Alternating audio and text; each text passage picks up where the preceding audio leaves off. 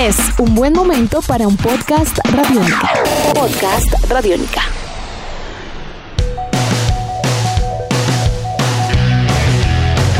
Bueno, bienvenidos a una edición más de Tribuna Radiónica 2018 con muchas eh, sorpresas para ustedes, con muchas historias, historias de vida alrededor del deporte. Hablamos de la vida, hablamos del deporte, como siempre hablamos de historias de vida alrededor del deporte y de chicos que hacen historia en el deporte colombiano. Tal vez el nombre de Pedro Causil para algunos de ustedes eh, no les suene familiar. Bueno, déjenme decirles que es ocho o mejor nueve veces campeón del mundo en patinaje sobre ruedas en eh, distintas eh, categorías. Muy muy similar, equiparable si se quiere, con grandes gestas en el patinaje colombiano obtenidas por otros grandes representantes como Chechi Baena, Jersey Puello y ahora pues la gran Fabriana bueno, Pedro Causil em, es un eh, deportista nacido en San Andrés Islas. Decidió comenzar en esto del patinaje más allá de su origen isleño. Logró hacerlo de muy buena manera. Nueve veces campeón del mundo, eso no es poca cosa. Y eh, decidió hace aproximadamente unos 4 eh, o 5 años probar nuevos retos. Ya después de ganar de muy buena manera eh, y de dominar a plenitud el patinaje sobre ruedas, ahora estuvo probando suerte en el patinaje sobre hielo. Comenzó en esta disciplina a trabajar y la noticia obviamente que le dio la vuelta al mundo deportivo en nuestro país fue la clasificación de Pedro a los Juegos Olímpicos de Invierno en Pyeongchang, Corea del Sur 2018. Todo un hito histórico para el patinaje colombiano. Es el primer patinador, de hecho, colombiano en la historia que logra una clasificación a unos Juegos Olímpicos, em, en este caso de invierno. Y obviamente esto da para muchísimas eh, posibilidades, teniendo en cuenta las grandes virtudes que tiene eh, Pedro Causil mm, montado en unos patines eh, como tal. La gran actuación y última que tuvo Pedro Causil en unos patines sobre ruedas se dio el 13 de julio de 2015 en Juegos Panamericanos de Toronto. Ahí ganó su última gran medalla en el patinaje sobre ruedas, el oro en los 500 eh, metros. Su especialidad cuando era patinador de ruedas era la velocidad. En hielo decidió competir en los 500 y en 2000 metros. Todo un reto en el patinaje sobre hielo, de acuerdo a los eh, entendidos eh, en la materia, las velocidades que logra alcanzar un deportista de esta especialidad son ampliamente superiores a los de un patinador sobre ruedas. Todo un reto para Pedro Causil, quien eh, espera no solamente ser el primer patinador colombiano en la historia en participar en patinaje olímpico, en este caso sobre hielo, sino, ¿por qué no?, tratar de aspirar a una medalla, tratar de aspirar a un podio, tratar de aspirar a estar entre los 10 primeros, entre los 15 primeros. Y es una historia de vida muy interesante la que vamos a revisar a continuación en esta charla en Tribuna Radiónica con Pedro Causil, patinador olímpico sobre hielo que estará en los Juegos Olímpicos de Pyeongchang 2018, Corea del Sur. A continuación, nuestra charla con Pedro Causil.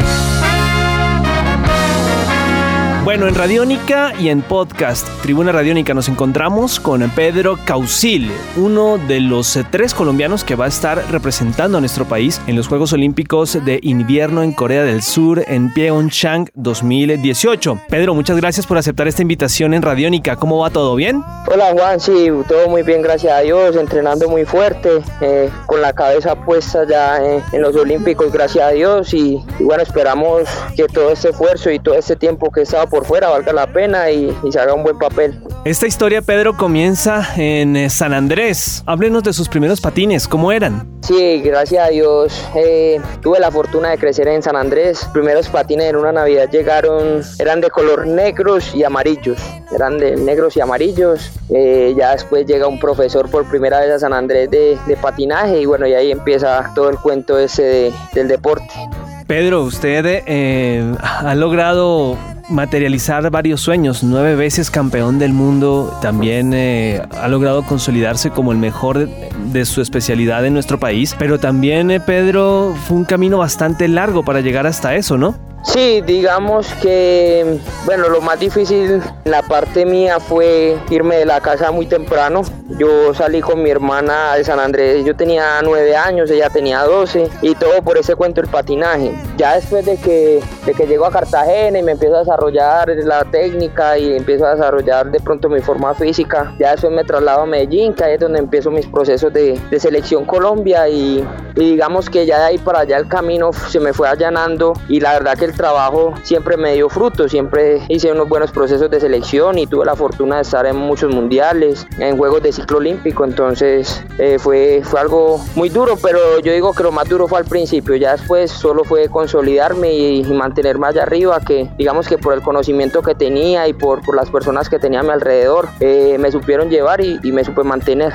Bueno, Pedro, eh, ¿en qué momento toma usted la decisión de dejar atrás el patinaje sobre ruedas? Obviamente la vida está llena de nuevos retos, pero dejar atrás el patinaje de ruedas y tomar la decisión de cambiarlo por eh, cuchillas en, en- en los eh, patines como tal. ¿Cuándo llega ese momento en el que usted dice quiero hacer patinaje sobre hielo? Bueno, llega en el momento en el que yo, eso, yo estaba terminando el año 2013, un año que fue muy bueno en términos de resultados, pero digamos que a nivel de, para llegar a esos resultados fue duro porque ese era el año en el que mejor estaba físicamente, pero, pero tuve una lesión bastante dura en el mundial. Entonces digamos que eso me, saturó un poquito. Ya después eh, tengo la facilidad con un amigo que vive aquí en Estados Unidos y él trabaja para una familia que la niña es patinadora. Entonces digamos que ellos ya están en el proceso del hielo. ¿Qué pasa? Que yo les digo a ellos que yo quiero probar y ellos me invitan, eh, la familia O'Neill me invita eh, a principios del 2014 y ahí es donde ya yo decido como empezar a,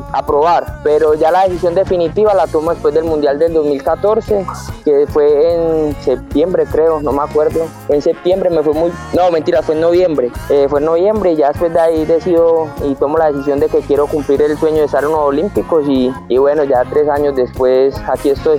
E- e- Ese es un buen aspecto a tener en cuenta. Eh, la decisión también pasa por participar en unos Juegos Olímpicos, algo que ya está muy cerca de cumplirse. ¿Y qué pasó en el y qué pasa en el patinaje de ruedas? ¿Por qué el patinaje como tal no ha logrado consolidarse como un deporte olímpico? Porque usted también hubiera hecho historia allí. Bueno, eso, eso tiene muchas razones. Obviamente nosotros somos un eh, patinaje sobre ruedas, todavía tiene muchas falencias. Con decir que, que en eh, skateboard solo entró a participar en, pues para, estuvo nominado apenas hace unos años para entrar a los Juegos del 2020 y en su primera nominación fueron los que quedaron. Entonces digamos que eso eso la parte de la gerencia no mira, no mira qué tanto lleva el deportista, los deportistas o qué tan duro han trabajado por el deporte, sino que ellos, ellos realmente miran es, la conveniencia de, de ellos, de, la Federación Internacional. Realmente no miran todo el esfuerzo que han puesto los patinadores sobre ruedas o inclusive los de artístico también muchos años o bueno, otros deportes que están afiliados a la Federación Internacional de Patinaje, sino que ellos miraron lo que más dinero tenía, que todos sabemos que skateboard es un deporte que tiene mucho dinero, tiene mucha televisión, entonces digamos, ellos se salieron por la fácil. Digamos que ellos como federación ya tienen un deporte olímpico y la verdad la falta de gestión de ellos siempre ha sido lo, el, el, como la, el mayor adjetivo que tienen, la mayor cualidad que tienen, que es la falta de gestión para que el patinaje sobre, de velocidad entre a los Juegos Olímpicos. Sí, tiene toda la razón y para ustedes como deportistas profesionales debió ser un tanto frustrante que el skateboard haya logrado ser primero deporte olímpico que el patinaje sobre ruedas. Pero bueno, Pedro, hagamos una comparación. ¿Qué diferencias hay, obviamente usted como especialista en la materia, entre patinar sobre ruedas y hacerlo sobre hielo? Porque pues obviamente las condiciones físicas, imagina uno, son similares, pero también la concentración cambia un poco, ¿o no? Sí, obviamente, o lo más difícil es, es desacostumbrar al cuerpo, no sé si dice así, pero sí, quitarle esa al cuerpo de 15, 16 años de técnica del patinaje sobre ruedas. ¿Qué pasa? Que aquí eh, en el patinaje sobre hielo la técnica tiene una, una, incidencia muy grande sobre el resultado, algo que yo realmente no, no esperaba de esa forma, sino que esperaba que fuera como las ruedas, que realmente en las ruedas nosotros hemos dejado de lado la técnica para, para volvernos, digamos, físicamente personas mucho más fuertes que, que técnicas. Eh, en cambio aquí la, la verdad la técnica ha sido algo fundamental. ¿Qué pasa? Que aquí toca patinar muy agachado porque aquí las velocidades que se alcanzan también son mucho más altas. Y para poder mantener esas velocidades en la curva, toca ir mucho más agachado, toca tener el centro de gravedad muy bien ubicado, tratar de ir a 90 grados, bueno, infinidad de cosas. Se trabaja mucho sobre la cadera, entonces digamos que al principio eso se maltrataba mucho porque nosotros no estábamos acostumbrados a eso. Entonces digamos que, que nosotros del 100% de nuestro trabajo un 70% va, va en la técnica, que es algo que, que es realmente muy duro de aprender. Digamos, yo no soy una persona muy vieja, pero tampoco ya soy un niño de 15 años, que, que puede adquirir esa técnica mucho más fácil, absorberla.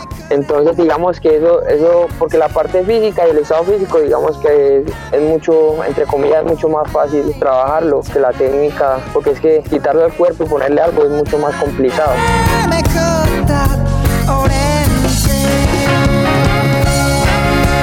Pedro, bueno, eh, imaginamos que sí, sí, sí, sí ha, tenido este proceso de, de adaptación, un momento clave y es la clasificación a los Olímpicos.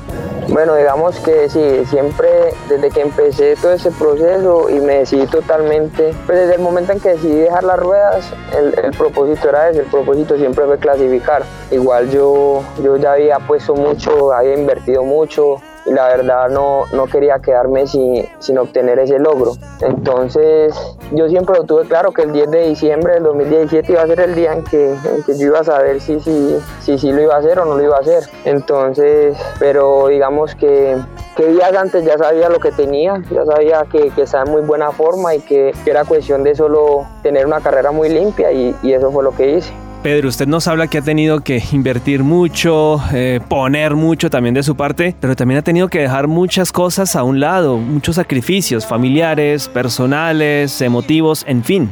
Sí, son muchas cosas desde, desde mi, pues digamos que en el lado de mis padres siempre, a pesar de que yo no he vivido con ellos desde hace mucho tiempo, también, también ha sido duro porque no es lo mismo estar en Colombia y, e ir a San Andrés que queda una hora que salir desde por acá. Entonces, desde mis papás, mi novia, inclusive pues yo siempre nombro a mi perro, que mi perro siempre es el que ha estado conmigo desde hace muchos años, porque yo he vivido solo mucho tiempo. Entonces, digamos que todas las cosas que lo apoyan a uno y uno siempre encuentra algo en la casa, siempre, siempre le hacen falta. Gracias a Dios nosotros cuando nos vinimos para acá contamos con un gran grupo, eh, no me vine solo, vinimos varios colombianos en ese momento, entonces digamos que la convivencia era más amena, pero, pero bueno, no hay nada como estar en, su, en la casa de uno. Y el apoyo, imaginamos, no solamente de su entorno familiar, personal, sino también de la gente de Colombia en general. Fíjese que tuvimos la posibilidad de hablar con Fabriana Arias el año pasado y usted es su referente inmediato en materia de patinaje, ¿no? Bueno, digamos que con Fabri,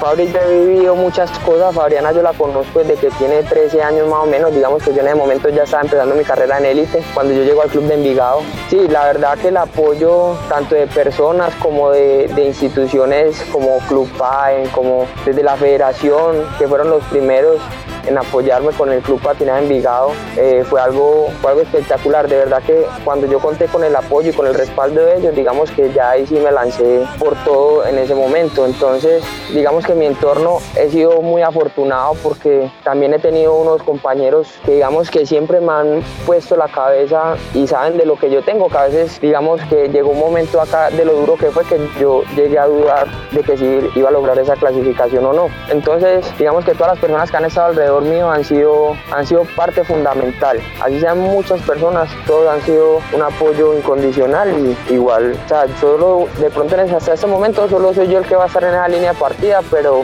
pero atrás viene mucha gente empujando. Inclusive, bueno, se encuentra usted eh, bajo la, la, tutela deportiva de Ryan eh, Shimbabukuro, que es su entrenador y es de origen eh, hawaiano. Háblenos sobre él.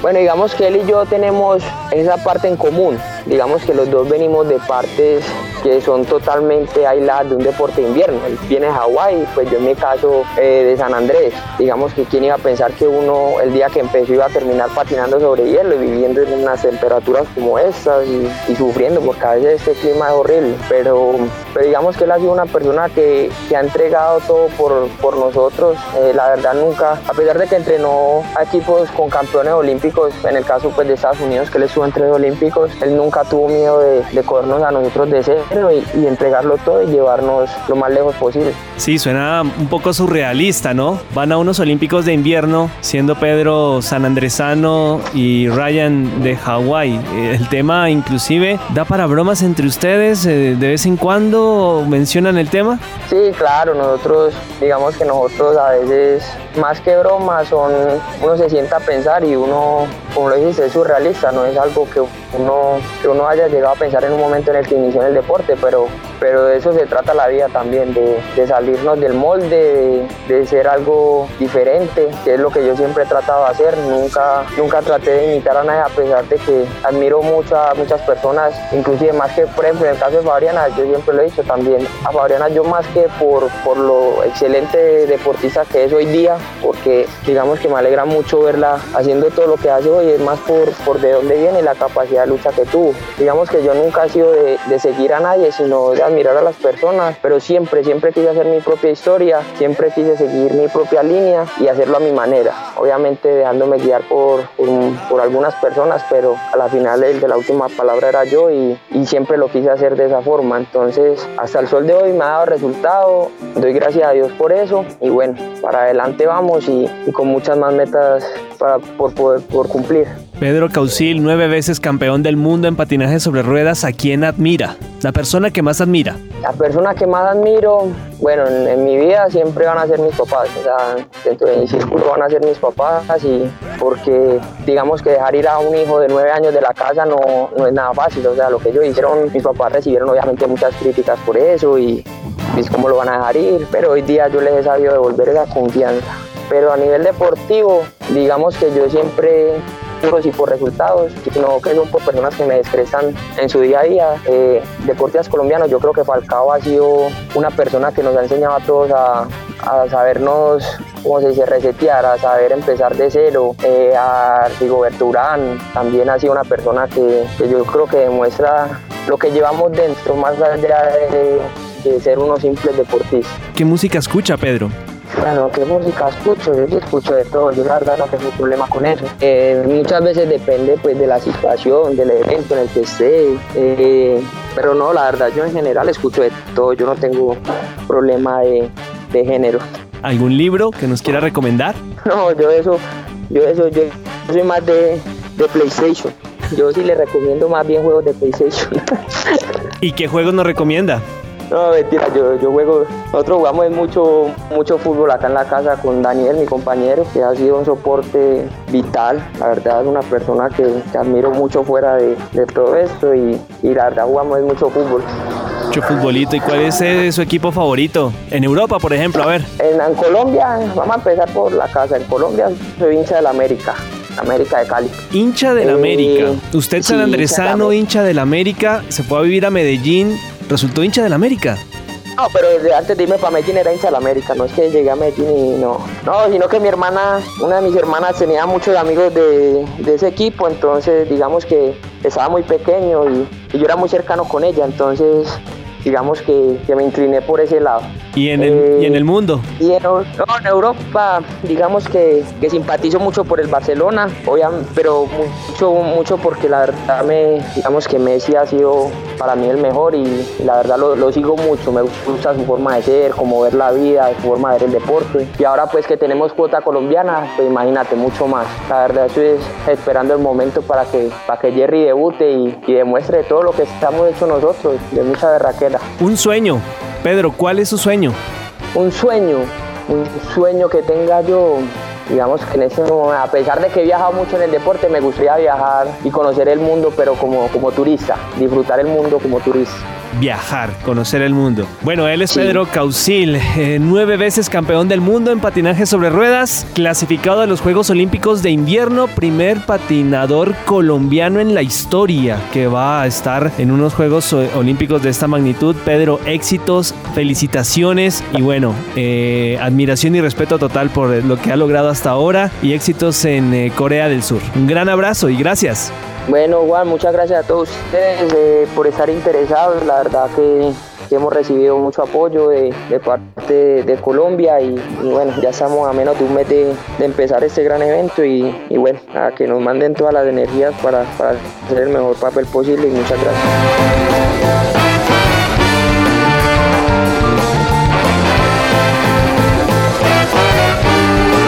Estaba Pedro Causil, deportista sanandresano que participará en unos Juegos Olímpicos de Invierno, entrenado por un profesional nacido en Hawái. Algo curioso, algo diferente, evocando un poco aquellas historias que ustedes seguramente lograron ver en la pantalla grande con Jamaica bajo cero, pero que seguramente también eh, servirán de motivación y de envión para lograr grandes cosas en eh, los Olímpicos de Invierno, pero también, por supuesto, en todas las competencias a nivel de patinaje sobre hielo que seguramente se le cruzarán eh, por delante a Pedro Causil. Tiene 26 años, tiene mucho para dar y seguramente así va a ser. Esto ha sido todo en Tribuna Radiónica 2018, la producción de Don Jairo Rocha. Nosotros acá pendientes y atentos. Redes sociales, arroba Juanpa Coronado en Twitter, en Instagram, Facebook, Juan Pablo Coronado. Estaremos atentos a una próxima edición de Tribuna Radiónica este año con muchísimas cosas para ustedes. Un honor poder acompañarlos y bueno, en una próxima oportunidad nos hablamos. Chao.